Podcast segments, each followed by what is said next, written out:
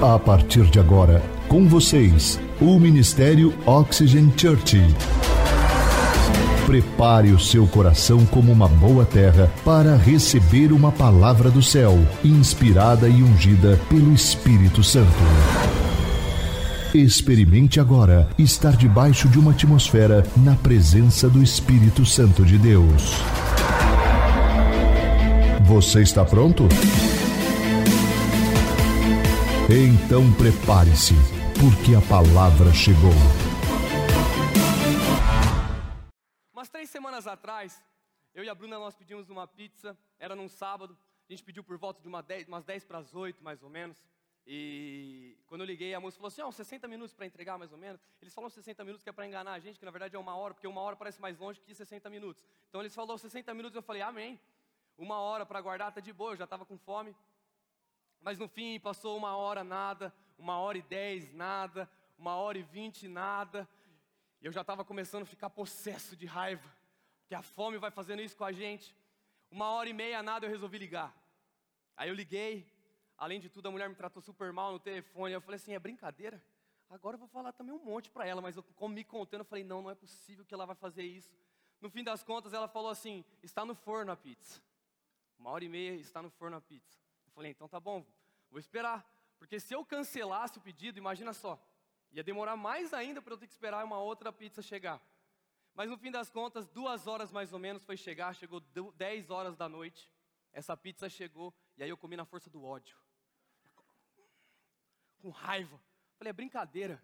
De tanta raiva que eu tava, fome tomando conta do meu coração. Falei, não é possível, eu já comi com ódio, com raiva. E é engraçado porque é muito difícil eu ficar assim por conta da fome. No início do meu relacionamento com a Bruna, isso era normal, porque a Bruna, ela se transformava. Ela era mais ou menos assim, ó. A Bruna com fome era isso daqui, ó. Só para que vocês entendam. E aí, quando ela se alimentava, era uma princesa. Mas quando estava com fome, misericórdia. A Bruna, feliz, ó. Olha que coisa linda. Então, era mais ou menos isso para que você entenda. E a fome tinha transformado o meu coração. Quantos aqui com fome se transformam? Cara, a fome ela tem um poder incrível. E eu fui pesquisar porque existe um estudo na Universidade de Sydney que mostra para nós e explica o motivo da fome deixar as pessoas tão irritadas.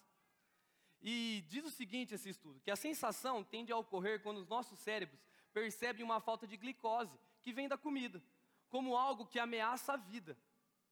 Isso faz com que o corpo entre em um certo tipo de pânico e aumente seus níveis de hormônios do estresse e uma química natural do cérebro, que contribui para a agressividade que nós com frequência vivenciamos quando ficamos com fome. Mas algo me chamou a atenção nesse estudo, porque aí tem uma frase que a professora Amanda Seles diz: ficar agressivo quando se sente fome é um mecanismo de sobrevivência. E eu achei incrível, porque eu falei, nossa, como pode isso, né? E quando eu terminei de comer a pizza, já estava mais tranquilo, mais calmo, estava sorrindo, estava, uh, glória a Deus, agora já me alimentei.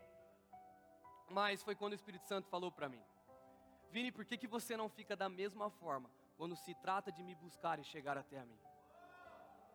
Vini, porque é que quando você deveria ter fome de mim, estar desesperado pela minha presença, você não fica da mesma forma.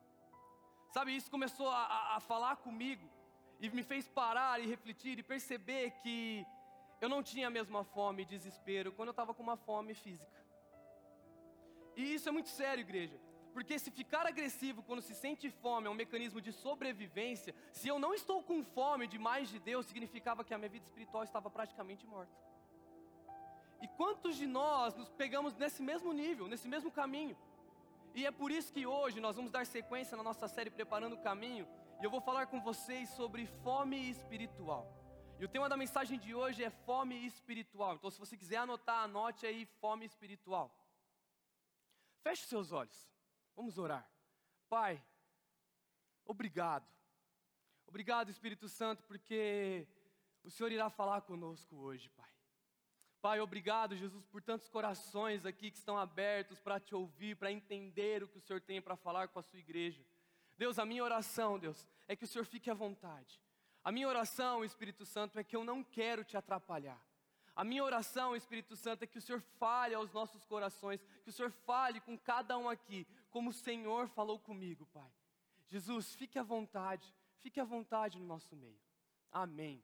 Glória a Deus. Mas como eu disse, falar sobre esse tema é algo que mexeu muito comigo.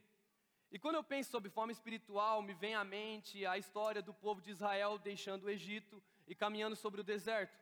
A história nos conta que em Êxodo, em Êxodo 15, você vai ler que é o momento em que o mar se abre, o povo passa, logo após os inimigos eles são afogados e mortos ali naquela situação. Então, eles celebram, eles adoram a Deus, eles dão graças a Deus, obrigado, nós somos libertos, e eles estão no momento de celebração.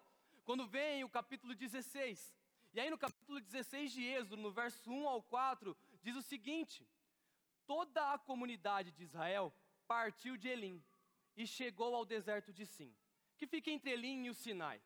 Foi no 15 dia do segundo mês, depois que saíram do Egito. No deserto, toda a comunidade de Israel reclamou a Moisés e a Arão. Repita comigo: toda a comunidade de Israel reclamou.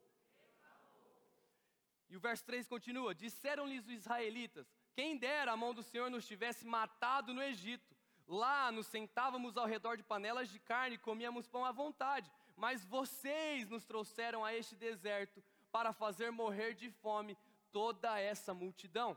E isso me chama a atenção, porque como que pode eles, no, no capítulo anterior, eles estarem celebrando, adorando a Deus, obrigado por nos libertar, vivenciando talvez uma das experiências mais incríveis já contada na, na Bíblia, que é o mar se abrindo, o povo passando, como que pode logo após isso, tão rápido, eles começarem a reclamar de Deus? Como que pode uma mudança de mente, de mentalidade tão rápida? Por qual motivo eles tão rápido deixaram aquela mesma adoração que estavam fazendo após o mar vermelho se abrir, se perder tão rápido? Onde foi parar aquele temor a Deus? Quando o Espírito Santo me perguntou por qual motivo eu não ficava irritado e desesperado por mais da presença dele, eu me vi exatamente igual os israelitas estavam. Sabe quantas vezes eu vi a mão de Deus sobre a minha vida, quantas vezes eu vi o cuidado de Deus sobre mim, quantas vezes eu experimentei milagres sobrenaturais, quantas vezes eu vi coisas surpreendentes com Deus fazendo no meu coração, quantas vezes eu vi e vivi e vivenciei isso. Mas quando algo saía do meu controle, eu perdia totalmente essa adoração e esse temor. Sabe? O Espírito Santo, ele martelava isso dentro do meu coração e minha mente. Se ficar com fome causa desespero como um instinto de sobrevivência, onde que foi parar aquela fome que você tinha de mim? Foi quando ele me falou três motivos que causam isso, e foi exatamente como eu me vi. Como também aconteceu com o povo no deserto. Então, se você quiser anotar, o primeiro motivo é: deixamos de ter fome espiritual por termos segurança. Em Êxodo 16, 3, diz o seguinte: Disseram-lhe os israelitas: Quem dera a mão do Senhor nos tivesse matado no Egito, lá nos sentávamos ao redor das panelas de carne e comíamos pão à vontade. Quando eles falam lá, nós nos sentávamos e comíamos pão e carne à vontade. Nada mais, nada menos eles estão dizendo. Nós tínhamos segurança onde nós estávamos. Porque por mais que eu fosse escravo, eu tinha que comer. E a verdade é que nós estamos muitas vezes da mesma fome, da mesma forma. Sabe, por mais que tinha a escravidão, que eles eram presos lá, estava garantido que eles teriam alimento, eles não precisavam viver na dependência de Deus. E aí, me, me chama muita atenção, porque quando um bebê ele está com fome, o que, que ele faz? Ele chora. Sabe, um bebê, quando está com fome, ele chora e ele não se importa com nada. Ele não se importa se ele está em um ambiente que não pode chorar. Ele não se importa se vai incomodar alguém. Ele não se importa se vai chamar a atenção e o foco todo nele. Não, não. Ele não se importa, porque quando ele está com fome, ele entende como um instinto que eu dependo da minha mãe me alimentar. Eu dependo, eu preciso disso. Mas nós, nós somos adultos. E o adulto não depende de ninguém. Sabe, quando eu morava com a minha mãe, e eu falava assim, mãe, estou com fome. Ela falava assim, tem coisa na geladeira, vai esquentar.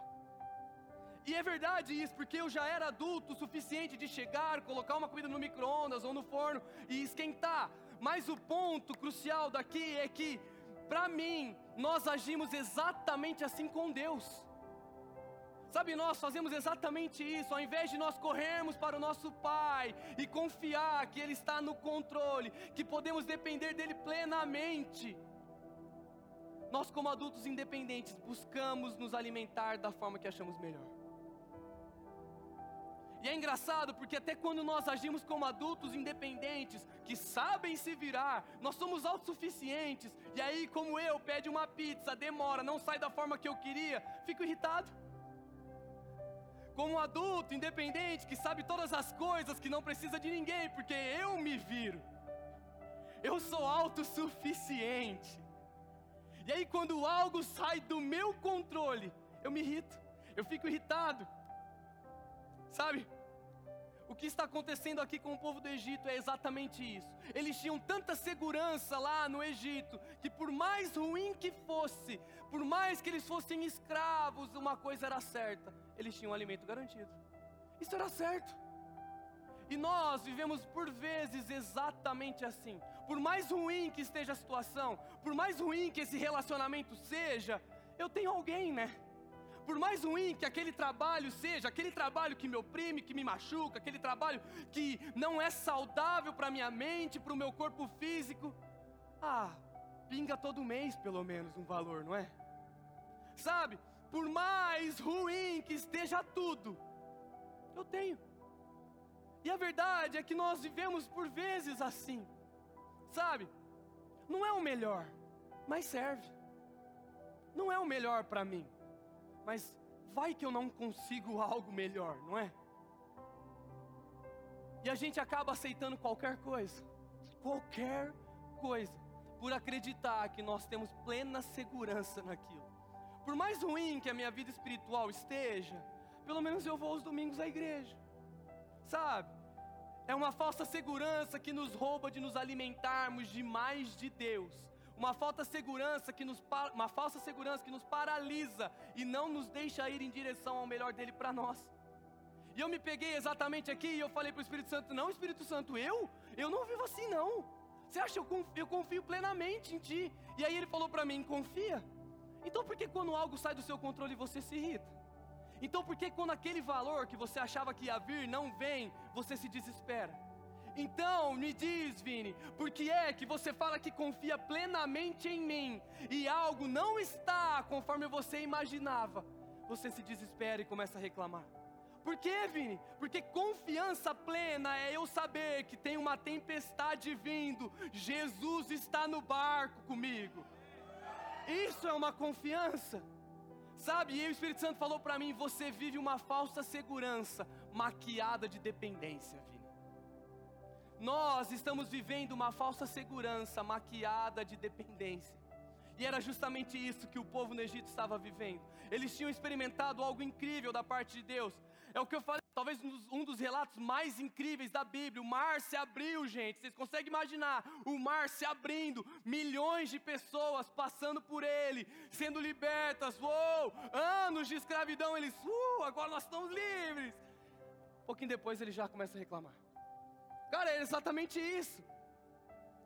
Eles não viviam na dependência de Deus plenamente, era uma maquiagem de dependência. Mas tem algo aqui nesse texto que me chama a atenção. E apesar deles estarem reclamando, deles estarem, sabe, reclamando porque eles não têm a segurança do alimento, uma multidão faminta move o coração de Deus. No verso 4 de Êxodo 16 que nós estamos lendo, diz o seguinte: Disse, porém, o Senhor a Moisés: eu lhes farei chover pão do céu. O povo sairá e recolherá diariamente a porção necessária para aquele dia. Com isso os porei à prova para ver se seguem ou não as minhas instruções. No sexto dia, trarão para ser preparado o dobro do que recolhem nos outros dias. Quando o povo estava faminto, quando uma multidão unida está faminta, move o coração de Deus. Aqui nós podemos discutir qual era a motivação. Eles estavam reclamando, eles estavam indignados. Nós podemos discutir tudo isso, porque de fato a motivação talvez não foi a correta, mas algo me mostra aqui. Quando nós, como igreja, estamos unidos com fome de mais de Deus, Ele se inclina e nos ouve. É isso que está mostrando para nós aqui. Sabe, a pergunta para mim e para você é: quanto de fome nós temos de Deus para que Ele faça chover pão do céu sobre nós? E aqui nós vamos para o segundo motivo, que é deixamos de ter fome espiritual por nos acostumarmos. Êxodo 32, verso 1 diz: O povo, ao ver que Moisés demorava a descer do monte, juntou-se ao redor de Arão e lhe disse: Venha, faça para nós deuses que nos conduza, pois a esse Moisés, o homem que nos tirou do Egito, não sabemos o que lhe aconteceu. O segundo motivo é que nós não temos mais fome espiritual porque estamos acostumados demais com a presença de Deus. Sabe, isso daqui é muito sério. O povo no Egito, ele estava tão acostumado com o maná caindo do céu, com a água saindo das rochas, com a cortina de fogo durante a noite, com a nuvem cobrindo eles durante o dia, que eles acostumaram. Eles fizeram do sobrenatural tão natural que perdeu a essência do sobrenatural. Eu não sei se vocês me entendem, mas era tão real para eles o sobrenatural. Eles viviam diariamente isso. Quando eles acordavam, caiu o pão do céu, quentinho, fresquinho do céu. Olha que coisa boa, né? Quem dera, né, pudesse acordar, já está a mesa lá toda pronta, café da manhã. Da onde que veio? Do céu. Coisa linda. Imagina só eles vivendo isso. E aí, durante o dia no deserto, pensa o calor, vem uma nuvem e cobre eles. E aí, durante a noite, pode ter bicho, pode ter o, o que for, imagina só comigo pode ser um frio, e aí vem uma coluna de fogo e cobre eles e são cobertos. Eles não passam frio. E aí, quando eles estavam com sede, saía da fonte de uma rocha, porque uma rocha saía dava dava água. Gente, vocês imaginam isso? Era coisa sobrenatural o tempo todo, mas se tornou tão normal para eles que perdeu a essência do sobrenatural. Sabe? Eles estavam, mas como que alguém se acostuma com o sobrenatural? Talvez você pergunte. Eles estavam com os olhos apenas no favor, nas bênçãos e não no relacionamento. Eles estavam preocupados e focados nas bênçãos e não no relacionamento. Quando estamos focados no favor de Deus, nós nos esquecemos quem provê o maná. Nós nos esquecemos quem pode levar a terra prometida. Moisés, pelo contrário, ele caminhava enxergando o invisível. Moisés, ele caminhava enxergando Deus. Sabe, ele viu que ninguém podia ver o próprio Deus. Sabe quantos aqui comeram algo pela primeira vez que te fizeram, sabe, que te fez querer compartilhar com todo mundo? Cara, eu já comi. E deixa eu contar para vocês. A minha sogra, ela faz uma maionese incrível. E eu vou falar a verdade para você, talvez seja a melhor maionese e eu acho que vai ter na ceia lá no céu. Eu tenho quase certeza. E para falar a verdade para você, eu converti todos meus amigos e famílias à maionese dela. Existe um culto em volta daquela maionese, é brincadeira, gente. Mas é incrível a maionese. Cara, a primeira vez que eu comi aquilo, eu falei: Meu Deus do céu, o que, que é isso? Cara, incrível, uma delícia. Mas posso falar algo para vocês? Eu acostumei. Hoje a maionese continua sendo muito boa. A maionese continua sendo a melhor para mim. Mas eu acostumei ela não é nem de perto aquela mesma experiência de quando eu comi pela primeira vez. Sabe, isso daqui me chama muita atenção, sabe? Se tornou tão natural que, que para mim é normal a maionese. Tá tudo bem. Sabe, foi quando o Espírito Santo falou para mim que eu estava exatamente assim com a presença dele. Exatamente assim. Vir aos domingos, cantar, poder fazer a minha parte, ver pessoas se rendendo a ele. Era gostoso, era prazeroso, era muito bom. Eu ainda convidava uns amigos, sabe? Mas eu acostumei. Eu acostumei. Se tornou tão natural para mim viver o sobrenatural de Deus que eu nem percebi que aquela fome por mais de Deus eu tinha perdido. Se tornou normal. Era justamente o que estava acontecendo com o povo no Egito. Eles tinham acostumado. Eles tinham acostumado. Gente, era bom. Você acha que eles não achavam bom? Eles acordavam e tinham pão. Gente, uma coluna de fogo lá durante a noite. Gente, era bom. Você acha mesmo que eles achavam ruim, que eles estavam reclamando da boca para fora? Não, eles gostavam daquilo, mas eles tinham acostumado. Quantos de nós estamos exatamente assim? Nos acostumamos tanto em sentir um arrepio, em talvez chorar no momento do louvor aqui. Oh, que incrível, presença de Deus, mas paramos por aí. Quantos de nós já tivemos experiências sobrenaturais com Deus, mas que se perdeu porque nós simplesmente desacostumamos? Acostumou. E aí nós temos o terceiro ponto, que é nós deixamos de ter fome, porque nós estamos doentes ou cheios. Sabe, muitas das vezes nós estamos doentes espiritualmente, e é por isso que nós não temos mais fome. Eu lembro quando eu peguei dengue, eu não sei quem já teve, infelizmente, esse privilégio, que não é um privilégio, de pegar dengue. Cara, aquilo foi muito ruim para mim, era, era, eu estava muito ruim.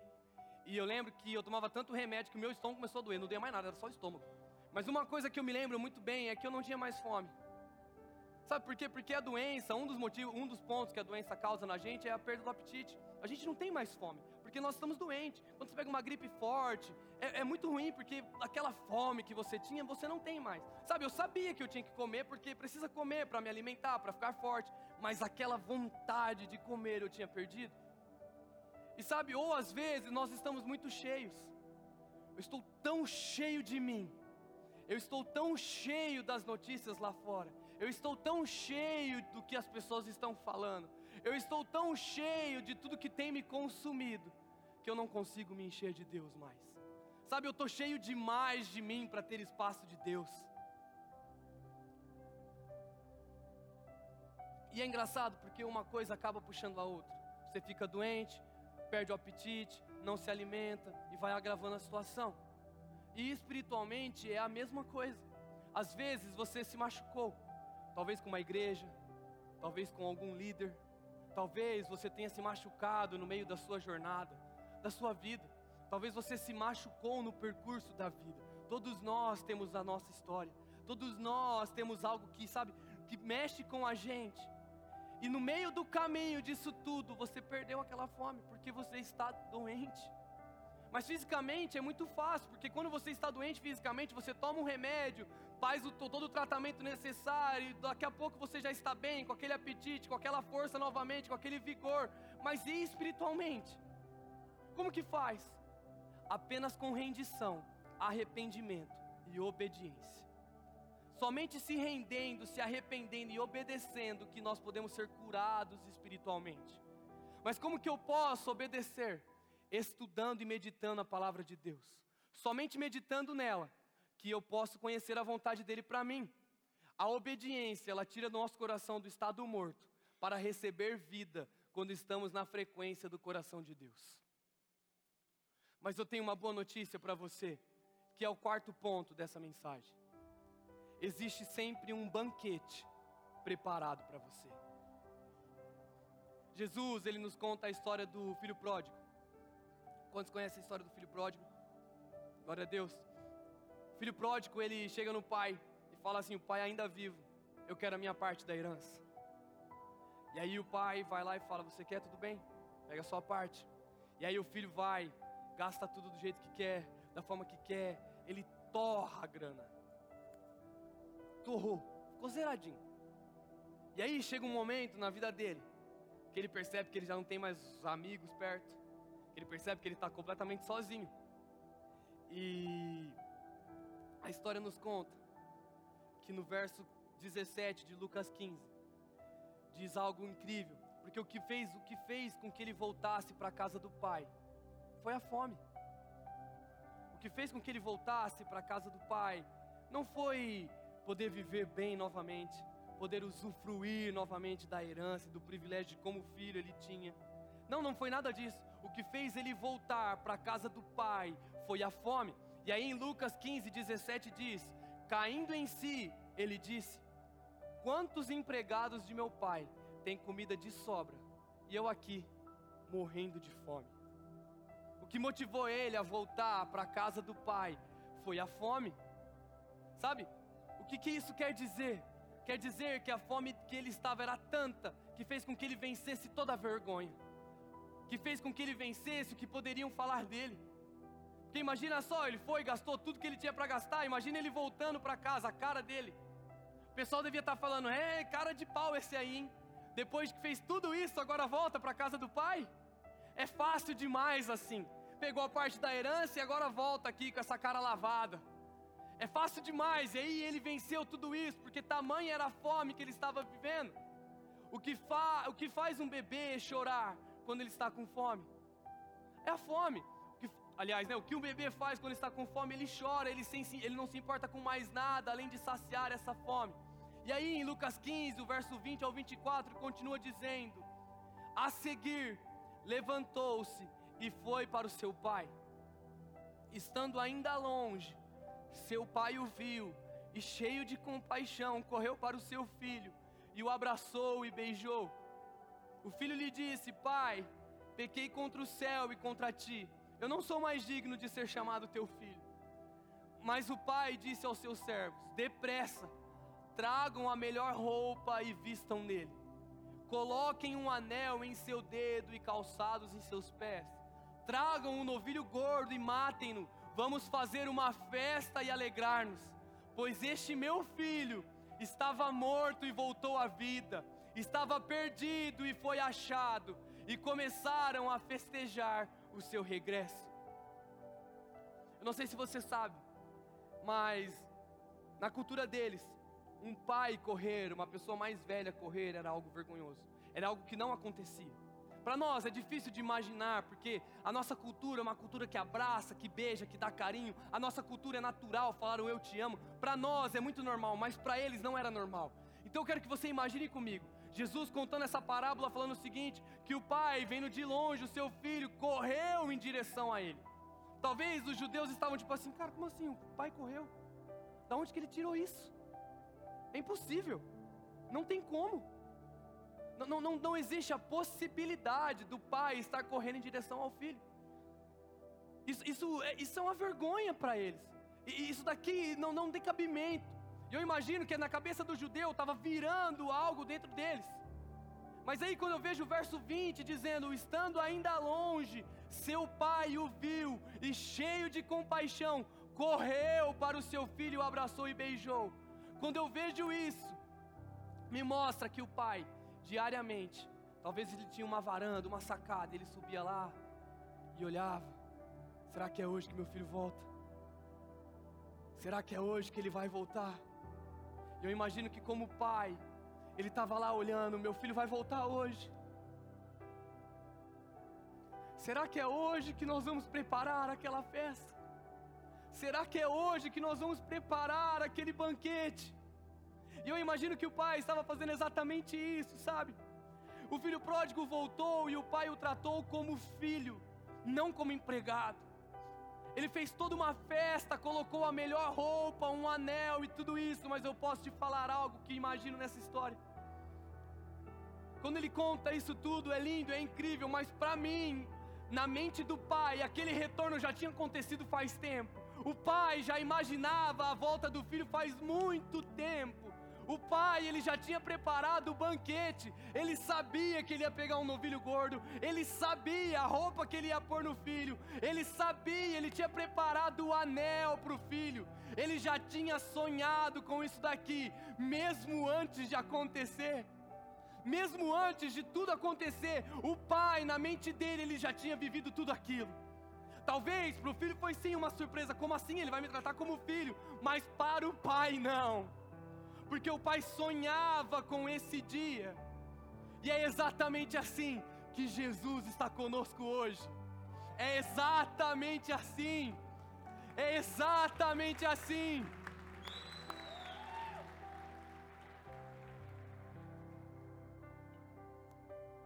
Nós tivemos o Camp One esse ano e foi uma benção. Se você é pai de um adolescente, eu recomendo fortemente que você invista para que seu filho participe. E eu lembro que eu fui para o Camp One, pessoas profetizaram sobre a minha vida, falaram coisas incríveis. Sabe, eu, eu, eu realmente tive uma experiência incrível lá. Sempre é incrível, né? O Camp One tem algo à parte. Mas eu me lembro que eu saí do Camp One, cara, tava voando, dando bom dia até para os pássaros. Eita, a criação de Deus, bom dia, passarinho. Aquela coisa linda. E aí no outro sábado ia ser um culto, mais uma, uma reunião do Oxygen One. Era um sábado sim. E aí eu vim, eu ia cantar, eu falei, nossa, velho, a galera vai estar tá voando, o céu vai se abrir sobre nós, vai ser um negócio sobrenatural. Eu cheguei e cantei, e pro meu coração aquilo não foi bom. Para mim, entenda isso, igreja, para mim não foi bom. Às vezes nós pensamos assim, Cara, eu não gostei de hoje, não gostei da palavra, não gostei do louvor. E eu estava exatamente assim, quando na verdade o louvor é para Deus, a palavra é para nós nos alimentarmos, ela não tem que satisfazer a gente. Às vezes nós precisamos comer algo que não é bom para nos para fazer com que a gente fique forte. E ali eu desci frustrado. Frustrado, frustrado. Conversei com o Gabriel e com a Glorinha. Eu abri o meu coração para eles. E eu me lembro bem que a Bruna perguntou para mim: Vamos sair, amor? Eu falei: Não, eu não estou bem para sair. E eu no carro voltando para casa, falei para ela: Falei, cara, eu estou cansado. Estou cansado de viver no automático. cansado de simplesmente ir à igreja, cantar e ir embora. Falei, cara, eu creio que Deus tem algo para mim e não é só isso. Eu falei para ela, falei, cara, eu preciso fazer algo. E ela falou assim: mas se você continuar fazendo as mesmas coisas, você não vai ter um resultado diferente, amor. E aquilo mexeu comigo, eu falei, é verdade. E aí eu cheguei em casa naquele dia, coloquei um fone, um louvor, e cara, eu fiquei chorando na presença de Deus. Eu falei, eu vou tomar uma atitude, vai ser diferente. A minha vida vai ser diferente. E aí, em Apocalipse 2, o verso 5, a parte A diz: Lembre-se de onde caiu arrependa-se e pratique as obras que praticava no princípio. Sabe por que, que Deus está apelando aqui? Saudades. Deus ele está apelando aqui para saudade. É como se ele estivesse dizendo: lembre dos bons momentos que nós já tivemos, filho. Lembre como que era lá no início. Você lembra?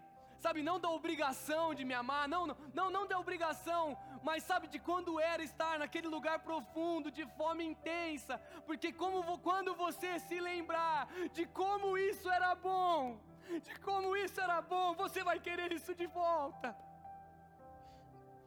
Sabe, o Deus, Ele está olhando lá e está falando assim: lembra da onde você caiu, sabe, se arrepende. E na minha adolescência, é como se passasse um filme na minha mente, na minha adolescência. Cara, eu vivi algo exatamente assim.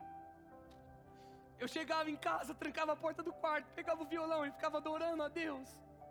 Nada mais importava para mim. Sabe, tinha vezes que eu saía do banho, a presença de Deus me inundando e eu saía chorando até meu quarto. Sabe, tinha às vezes que eu não conseguia conter, que o Espírito Santo falava comigo, ele falava, vai orar pela sua família. Você lembra, mãe?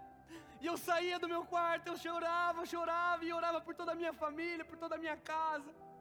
E o Espírito Santo começou a passar esse filme na minha mente. Ele falava: Vini, você lembra? Mas eu não ouvi nenhuma voz me condenando.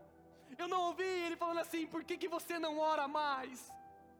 Eu não ouvi ele falando por que, que você não me busca mais como antes. Não, não, não. Eu não ouvi isso. A única coisa que eu ouvi era: Vini, se você se lembrar de como isso era bom, você vai querer isso de volta. Sabe, o Espírito Santo falava ao meu coração, ele falava: Vini, você lembra? Você lembra como que era? E o Espírito Santo, ele me fez lembrar de todos esses momentos. E quando eu me dei por conta, eu estava chorando sabe, algo estava queimando dentro do meu ser, porque existia um claro contraste com aquele Vini para esse Vini atual. Existia um claro contraste. Eu nem de perto era igual aquele Vini, nem de perto. Dentro de mim não brotou um sentimento de condenação. Dentro de mim brotou um sentimento de saudade saudade. Dentro de mim é como se tudo estivesse gritando, gritando dentro de mim. Você não pode ser louco de perder tudo isso. Vini, você não pode ser louco de levar uma vida comum. Vini, você não pode ser louco de deixar tudo isso para trás. Era como se o Espírito Santo dissesse ao meu coração, sabe, o meu corpo inteiro era consumido, falando assim: Vini, volta, lembra da onde você caiu.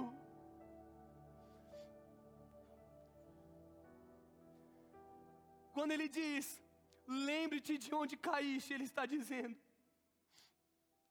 Eu não quero te obrigar a me amar, eu não quero te obrigar a nada, mas eu quero que você se lembre que nós já tivemos momentos melhores, e eu quero que você queira isso de volta não é obrigação. Ele não queria me forçar a viver tudo aquilo de novo, mas ele me falava fortemente: Vini, se você se lembrar, se você se lembrar de como era bom os momentos que nós estávamos juntos, você vai querer isso de volta e não vai querer perder. Eu quero que você fique à vontade agora. Sabe? Eu quero que você fique à vontade. No final, os nossos voluntários, eles vão estar com a placa. E se você decidir por se reconciliar com Jesus, ou você decidir por entregar a sua vida a Jesus, procure um deles. Eles vão lá, eles vão pegar a placa, eles vão orar por você e te abençoar. Mas hoje, eu quero fazer algo diferente. Se você pudesse colocar de pé.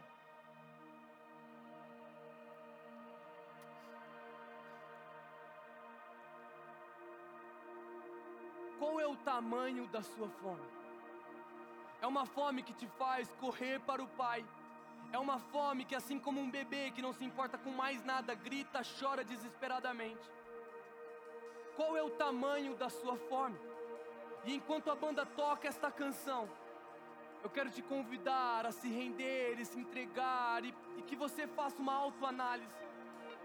Eu já tive momentos melhores com o Espírito Santo. Aonde foi que eu perdi esse primeiro amor? Aonde foi que ficou para trás? E que você possa fazer dessa canção a sua oração.